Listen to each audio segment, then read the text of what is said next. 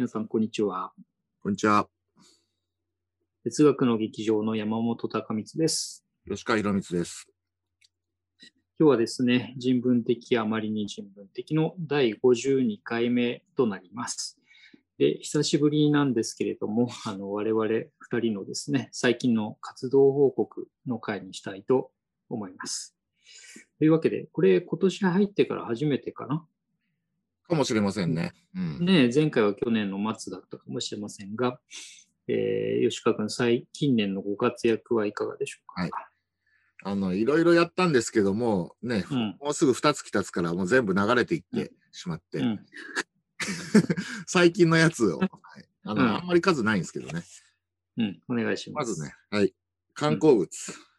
うんバンヘイレン。お、お、文芸別冊、はい。うんあの、バンヘイレン特集で、まあ、うん当然、去年、エディ・バンヘイレンが亡くなったんで、うん、あの、まあ、それの追悼みたいなものだと思いますけど、うん、これに文章を、えー寄せました。うん。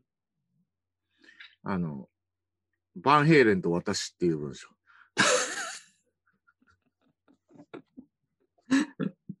なんぼでも書けそうな。あれ、前、その、えっと、別冊文芸の、やっぱり音楽でさ、音楽、ん？別冊文芸じゃなかったかな？マイケル・シェンカーとか、えっと、なんだっけ、メタリカとかやってなかったっけ？あのね、あれうん。うん。あの、そう、あの、文芸別冊で、えっと、ん。ヘビーメタル、これで3冊目だね。最初、うんアイアンメイデンで、アイアンメデンか。な。で、次、マイケル・シェンカーで、うん。で、今回、バンヘイレン。うん、あのね、毎回別にと私ってわけじゃない。な毎回そういうわけではない。はい、今回ちょっと、うんあの、エディが亡くなって、ちょっとしんみりうんした、してるったっていうのもあって、うん。バンヘイレンと私という。うん。かぶるかなと思ったら、なんかかぶんなかったね。出会いの頃の話かなんかですか、うん、そうですね。うん中学生の頃。おうそうだよね。我々中学生ぐらいの時に流行ってましたね。うんあの、川出消防新書のさ、藤崎さんがさ、うん。ヘビメタル好きだからさ、なんかあるあるごとに、最近は、あの、寄稿してますけど。そうか。じゃあこれからもね、あの、まあ別に 亡くなったタイミングっていうわけでもないからね。また、あの、次回も何かありそうですね。で次がね、えーうん週刊文春に、うん私の読書日記というのを、あの、リレー連載をしてるんですけど、うん。えーそれの6回目が、えー来週発売号に出ます。ほ今回で6回目かな。うん。う。うんうん。まあ、なんやかんやで続いてます。うん来週な、な、あれって何曜日に発売でしたっけ？うん。水曜日か木曜日。うん。忘れ、忘れてしまいました。まあ、水曜日か木曜日です。はい。はい今回何を取り上げてますかって先に言っちゃいけないか。うん。今回はね、あの、うん。まあ、辞典の本うん。と、うんあと、えールッキズムに関する本と、うんうん。うん。あと、セクシュアリティに関する本かな。ほうほう。うん。まあ、そのあたりを、あの、メインで紹介するのは3、4冊なんですけど、あの、うん周辺の関連書籍なんかも私は入れるようにしてて、うん。うん、まあ、計10冊ぐらいは紹介してます。うん。それって別にあの毎回こうテーマを作ってるっていうよりは本当に読書日記的に読んだものから選んでるって感じなのかな？うん。そうなんだけど、一応ね、ん人様に見せる文章だから、あの、うん。か、か、なんていうのかな。勝手にこっちで、ある程度テーマ決めてやったりもしますね。うん。うん。ということでね、来週水曜か木曜の発売の週刊文春お楽しみにしてください。はい。うん。あとは、あ、あとね、イベントがあって、うん。えー3月8日に、うん。本っていう HON、本っていう NPO 法人があって、あの、う出版に関する、あの、本の作り手をエンパワーする NPO 法人っていうことなんですけど、うんそこの本 JP ブロードキャスティングっていう番組に出ます。うん。でね、えーっと、3月8日の午後8時。テーマは何ですか？あのね、なんか毎回、あの、ゲストが持ってくるらしいんですけど、うん。まあ、私も持っていかなきゃいけなくて、あ、そっか。吉川くんがなんか持っていけばいい。それを。うん。ちょっとね、すいません。まだ何話していいかわかんないんですけど、まあ、あの、電子書籍関連の話をしたいなとは思ってるんだけどね。うんうんうん。それは、あの、本の作り手として出るってことなのかな？作り手っていうかなんだろう。あの、うん、もともとね、本 JP っていうのが、その、うん本の作り手をエンパワーするっていうことなので、その、作り手としての問題を提起しないといけないかなとは思うんだけど、ちょっとね、うん。私はあの消費者でもあるんで、当然ながら、うん。ちょっとそういう、あの、うん、使い手としての話もできればしたいなっていう。というか、うん。ほとんど9割以上使い手なので、うんうん。少なくとも電子書籍に関しては、まだまだ私は作り手としては全然経験がないんで、まあ、そのあたりの、うん、どうしようかなと思ってます。うん。うん。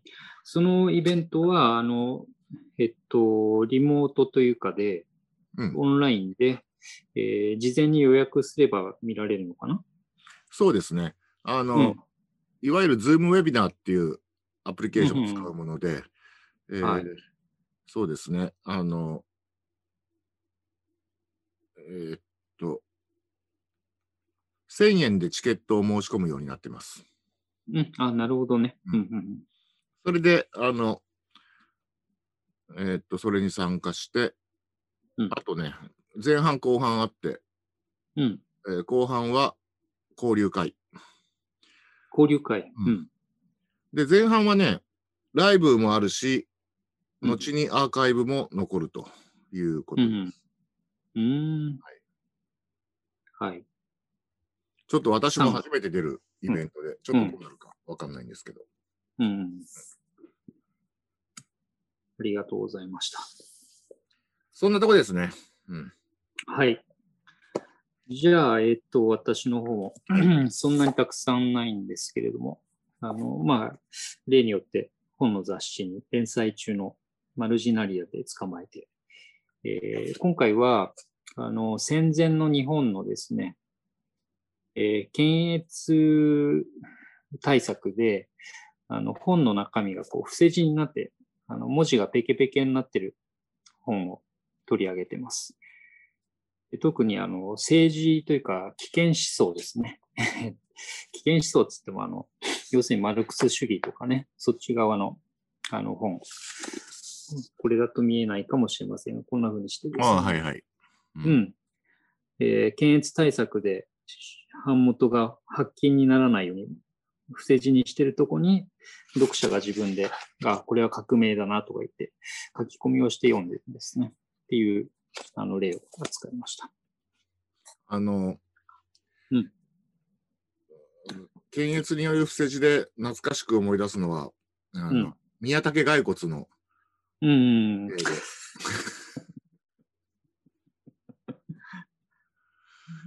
確か国慶新聞でさ、うん。うん。めちゃめちゃ自主検閲で伏せ字入ってんだけど、うん。あの、い一見意味が全くわからないように思えるんだが、うん。普通に伏せ字を飛ばして読めば普通に読めるっていう。そうそう。そうそう。思い出しますね。うん。ふざけてね、あの、おちょくってるわけなんだけどね。うん、そう。検閲制度のね、どうかいくぐるかっていうのは本当面白い問題で。まあ次回ももう一回かもう二回、あの、不正字の本をね、扱おうと思ってますけど、危険思想ともう一つ、あの、多いのはエロですね。うんあ。のうん。そっち方面も結構不正字本が多くて、で、そっちのね、あの、エロ方面の不正字本はね、読者がすごい熱心な人がいるみたいで、めちゃめちゃ復元してるのね。あの、バツバツの横ちゃんと全部書いてあったりしてね、ものすごい本が何冊か手元にあるので、それを次回また紹介しようかなと思ってます。はい、これは古書で手に入れるの？そういうものは。そうそう、うん。古書でね、あの日本の古本屋とかで、えー、っと、不正字復元とかで検索すると結構出てきます。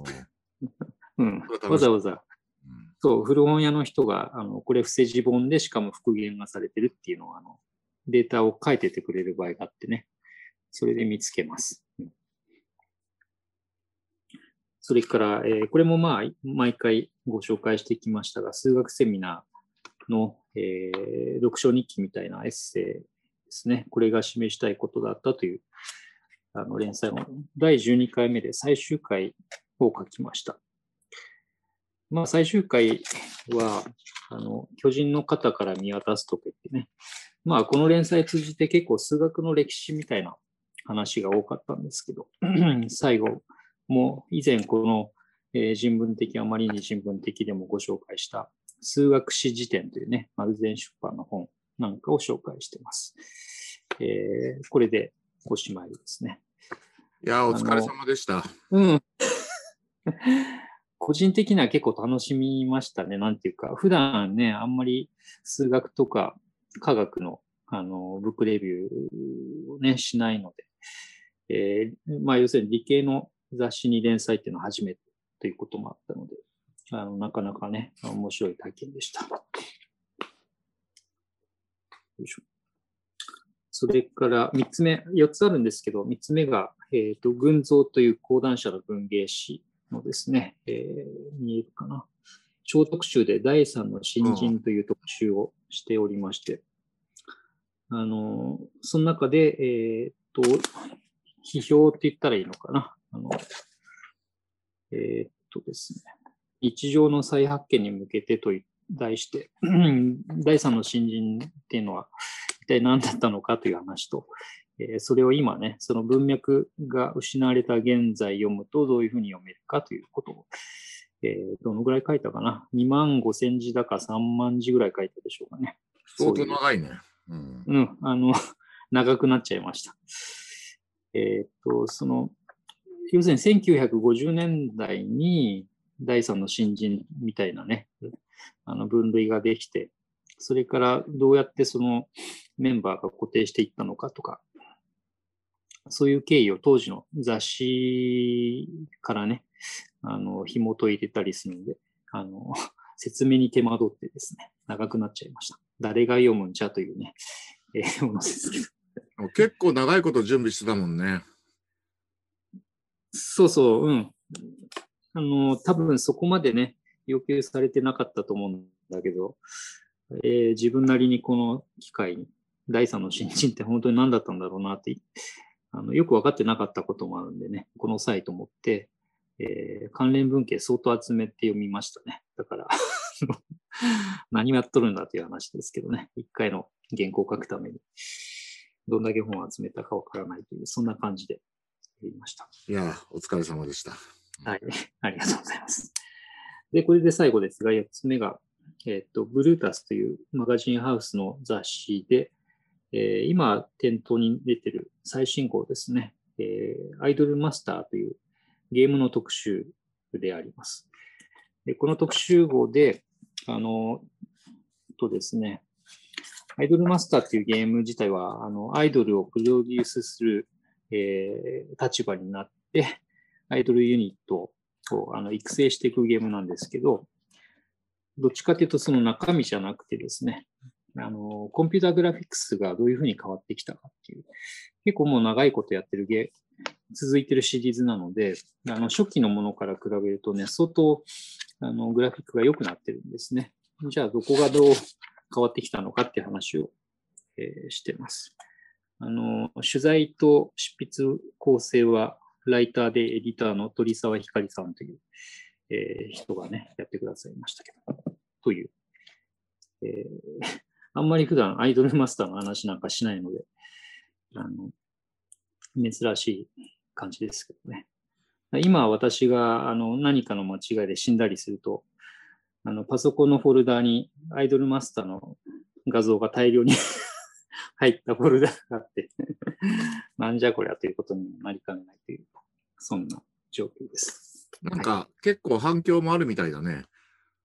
うん、さすがにね、これ、うん、ファンも多いからね。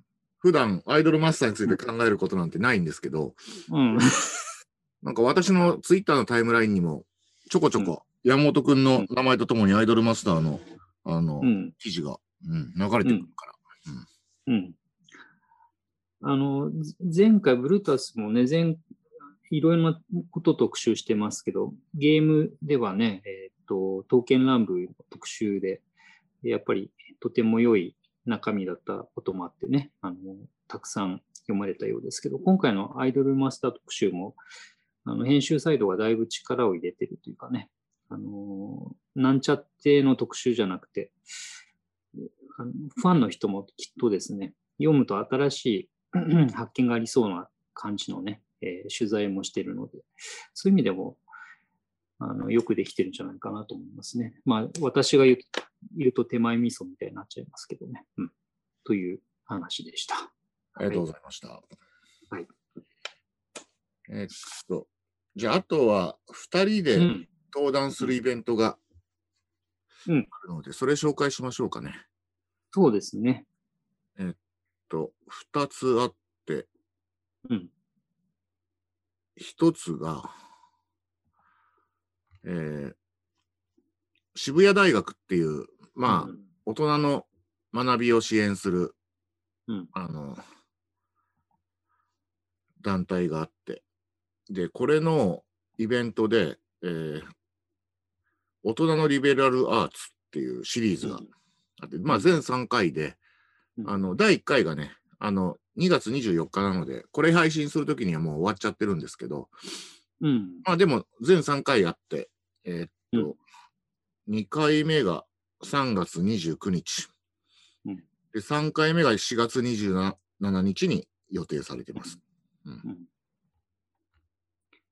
そう、だからね、えっ、と、3回のうち、初回は吉川君と私が話しますけど、2回目、3回目はね、あのゲストをお招きして話すので、あのもう出てんのかな？まだこれからかな？あの、事前に予約が必要なんですけど、無料で聞けますので、もしね、えー、このゲストなら聞いてみたいということがあったら、あの、ぜひですね、情報をチェックしてみてください。うん。あの、豪華ゲストですよ。あの、うん、あの2回目はもう発表されてて、うん、誰だと思いますか？えー、東博樹さんです。大変ですね、これはね。はい。リベラルアーツのみならずね、うん、ビジネスの話も関わってきたり、いろんな多方面のあのお話が聞けると思いますけどね。うん、あのこのイベント自体があの渋谷大学と家業イノベーションラボっていう、あの、うん、あのプロジェクトのコラボレーション企画なんですね。で、家業イノベーションラボっていうのは、あの家業を用い、その家業を成長するためにイノベーションを起こそうとする挑戦者たちを応援する活動だというふうに言ってて、あの、うん、まあ、要するにね、あの自分でしあの起業したり、あの、うん、お店をやったりしながら、まあ、学ぶと。まあそういう意味で、ね、言論を経営する東博樹さんっていうの、ね、あの、うん、人選はまあ非常に適切な人選ですよね。うん。うってつけですよね。しかもな、こういう言い方したら変だけどさ、あの人文学とか、なんていうの？思想っていう、最もこう商売になりがたそうに見えるフィールドでね、ずっとあの言論っていう場所を維持し続けていらっしゃったりするんでね、そういう点でもあの興味深いと思いますね。でね、ちょうどあの言論戦記も出たし、うん、出てくれるんじゃないって言ったら、本当に出てくれることになって、驚きました、ね、そうそう。はい、うん、びっくり。ダメ元でね、名前お名前を挙げさせていただきましたけど、うん、実現してしまいました。あとね、次はね、うん。3月7日、うん。えー立命館大学のね、イベントに我々が出ます。はい。えーっと、立命館大学の教養教育センターというところが主催する、うん。えーイベントシリーズがあって、うん。えーリベラルアーツ自由に生きるための知性とは何か、うん。セッション4、うん。ということで、オンライン企画、その相談、あの本ならこういうねっていう。どっかで聞いたことがある。えそうですね。まあね、うん。学生さんたちからの相談にはい本で答えるっていううん。もので、あの、立命館の先生の滝本和成さん、文学部の先生ですけど、うんと、はい。我々2人の計3人で、うんえーご相談に本で答えるっていううんイベントですね。そうですね。で、もうご相談自体はね、事前にもいただいているので、それに対してお答えしたり、当日もちょっとやりとりがね、あるんじゃないかと思いますけど、これはオンラインでやるから、申し込んでいただければ聞けるのかな？うん。そうみたいですね。うん。と思います。一般の人も、うん。えーっと、申し込みフォームからうん。どうも申し込めるようですね。うん。立命館のあの学生さんだけじゃなくても。うんうん。そうですね。確かね。うん。ですので、ご興味があったらよろしくお願いします。